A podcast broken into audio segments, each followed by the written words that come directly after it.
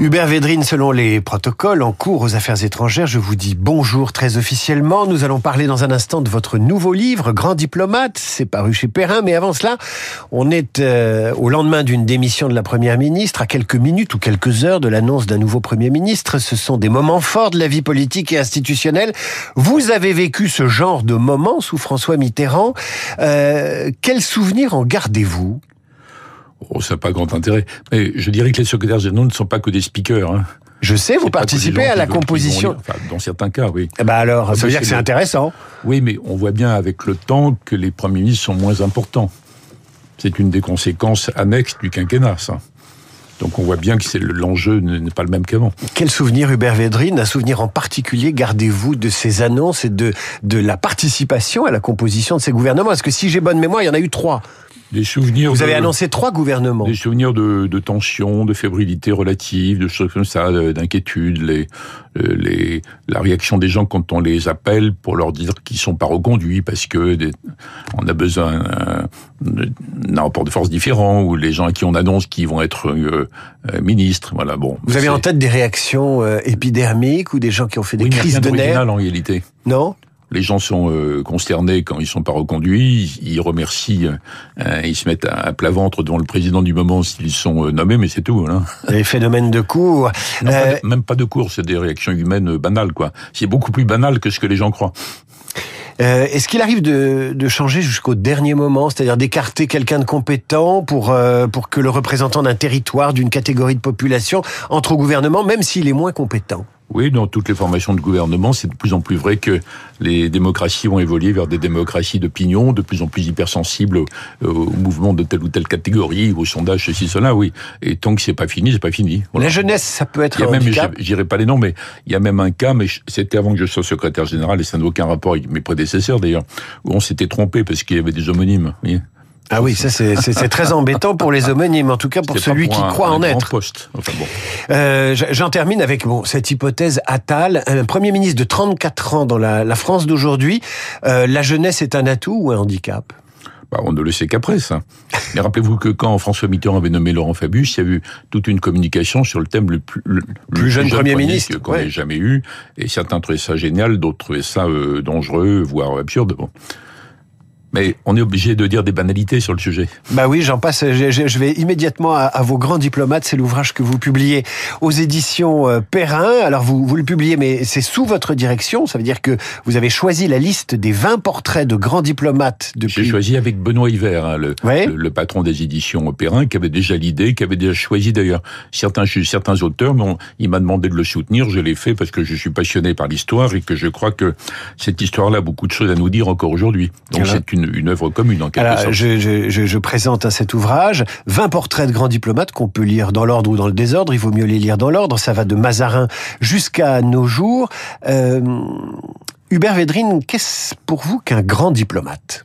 Alors on a hésité sur grand diplomate ou grand négociateur parce que certaines des personnalités qui sont là n'ont pas fait forcément des carrières euh, diplomatiques. Vous voyez, Bismarck, c'est autre chose, par exemple. Mais c'est des gens qui ont été en position de... Alors, c'est pas que des ministres des Affaires étrangères. Oui. Mais grands diplomates, c'est des gens qui ont représenté leur pays dans une époque qui n'a rien à voir avec la nôtre, sur ce plan, où il y avait... Euh, D'abord, on parle de l'Europe, hein c'est le monde d'avant, euh, qui a beaucoup de choses à dire sur le monde d'après. Je le dirai tout à l'heure, ça. Mais des, personnes qui ont dirigé la politique étrangère. Là, évidemment, au-dessus, il y a un roi, y a, il y a un chancelier, il y a un président, il y a un premier ministre, mais c'est les personnages clés de la politique étrangère. Et il y, a, il y a quelques Français, mais pas que des Français. Il y a évidemment des gens comme Choiseul ou, ou Vergène, ou, d'autres comme, comme Briand, comme Bartou. Mais il y a aussi tous les, les acteurs du jeu européen de l'époque. Il y a des Autrichiens, il y a des Prussiens, faut pas dire allemand, c'est avant, vous voyez.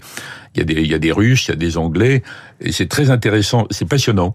Les 20 auteurs, c'est pas moi donc je peux le dire. Hein. Oui, c'est des historiens qui ont fait les textes, il y a aussi euh, des diplomates. Et une conclusion après. Mais c'est vous le parrain quand même de cette affaire, c'est vous qui défendez le bouquin. Oui. Euh, et il y a quelque chose qui m'a frappé immédiatement et qui va frapper le lecteur, il n'y a qu'un seul diplomate en activité et en vie dans cette liste prestigieuse, hein, vous l'avez dit, Aristide Briand, Henry Kissinger.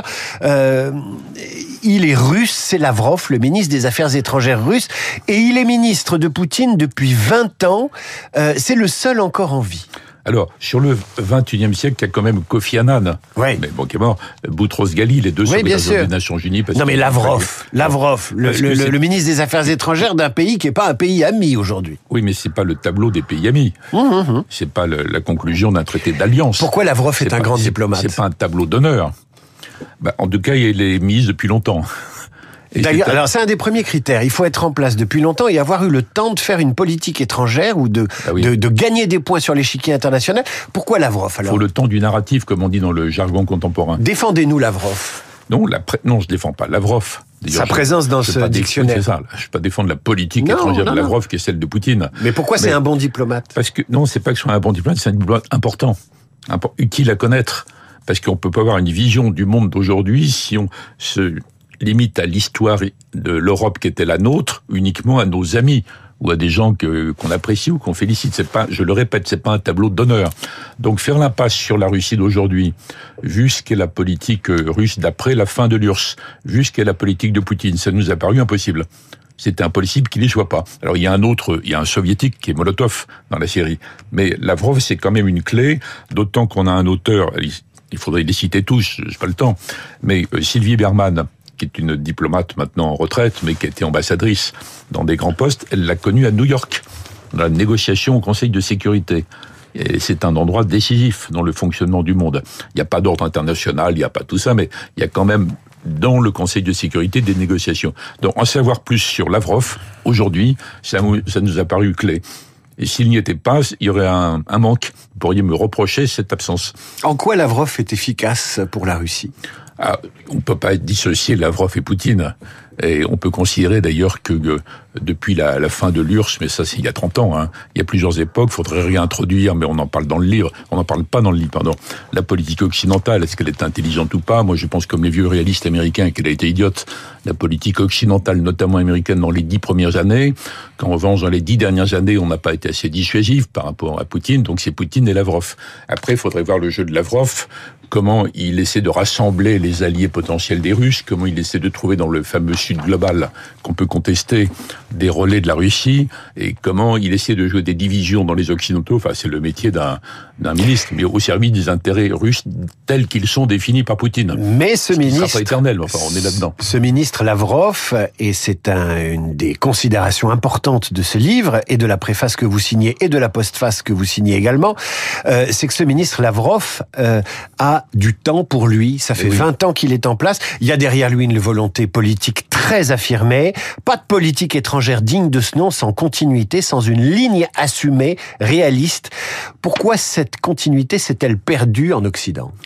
Parce que les démocraties ont évolué, euh, comme vous le savez, la plupart d'entre nous savent bien d'ailleurs que ce soit plus démocratique, des élections tout le temps, que la pression de l'opinion, on laisse pas les gens travailler. Euh, à peine élus, ils sont harcelés par toutes sortes de systèmes, plus les réseaux sociaux, plus l'information continue, ceci, cela. Bon, quand vous prenez les grandes figures, ils se sont construits, ils ont été connus, ils ont agi sur 10 ans, 20 ans, 30 ans, 40 ans. Bon, ça c'est complètement impossible dans le monde actuel des démocraties qui sont quand même très versatiles. Vous voyez l'état des démocraties aujourd'hui, regardez l'état des États-Unis par exemple. Donc a pas, même s'il y a des gens très bons à un moment donné, même si indépendamment des ministres, il y a de très bons négociateurs à un bon moment. Regardez, euh, dans la négociation COP28 à Abu Dhabi, le négociateur d'Abu Dhabi était très bon, finalement. Il s'appelle, vous voyez, on l'a déjà oublié, Sultan Jaber. Bon. Alors peut-être certains spécialistes vont s'en rappeler. On se souvient qu'il dirigeait une compagnie pétrolière. Oui, par, par ailleurs, c'est pour ça que c'était bien de le mouiller. Enfin, Peut-être pour ça qu'il était très bon négociateur. Il était obligé par rapport. Non, mais il était très bon. Mais est-ce qu'il va il y aura une sorte de, de, de, de légende autour de Sultan Jaber sur 20 ans ou 30 ans? Bien sûr que non. Or, on est dans un monde où on négocie tout le temps, sans arrêt. C'est le monde globalisé. C'est le monde de l'interdépendance généralisée, même pour les États-Unis. Donc, il y a des centaines de négociations en permanence quand nous parlons. Des négociations ouvertes. pas de dit- négociateurs. Des négociations ouvertes, dites-vous, Hubert Védrine, et quasiment euh, sous le regard des caméras. Il y a de moins en moins de secrets, donc ça laisse de moins en moins de marge de manœuvre. Tout finit par se savoir. Et, et vous dites, Non, tout, tout commence.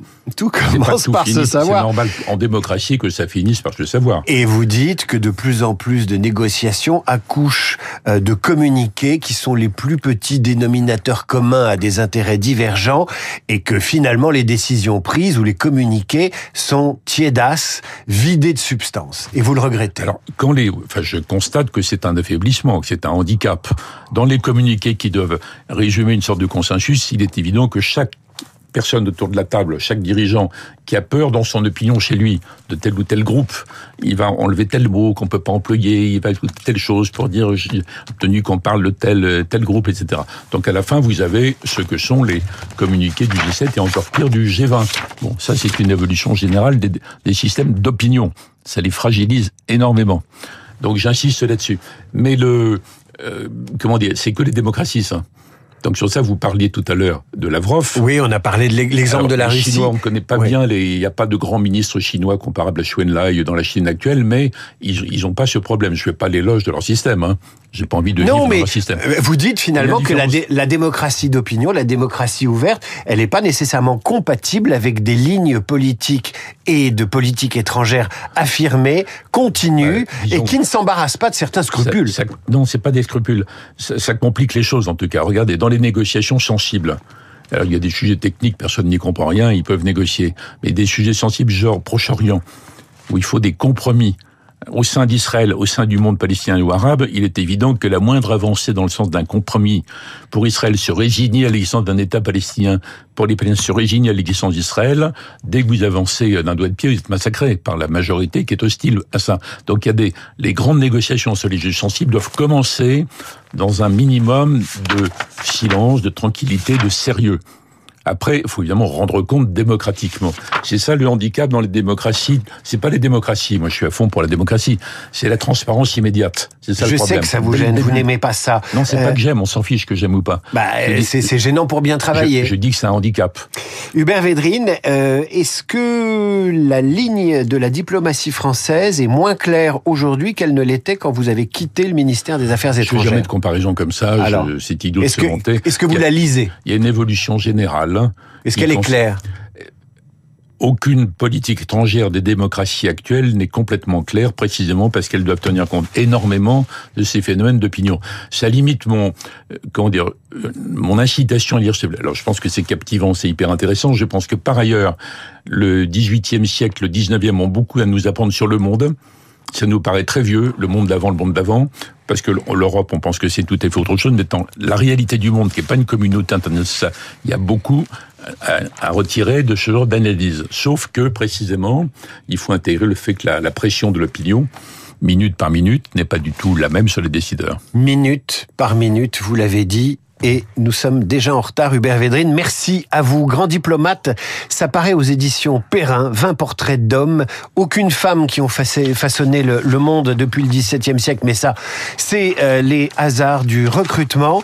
Euh, je vous le conseille. On peut pas refaire l'histoire. Euh, on peut pas refaire l'histoire, mais il y en aura peut-être des femmes à l'avenir. À suivre le rappel des titres, la revue de presse d'Hervé Gattegno et nos esprits libres. Vous disiez, pardon Si on avait mis les rois, il y aurait eu plein de reines. Exactement.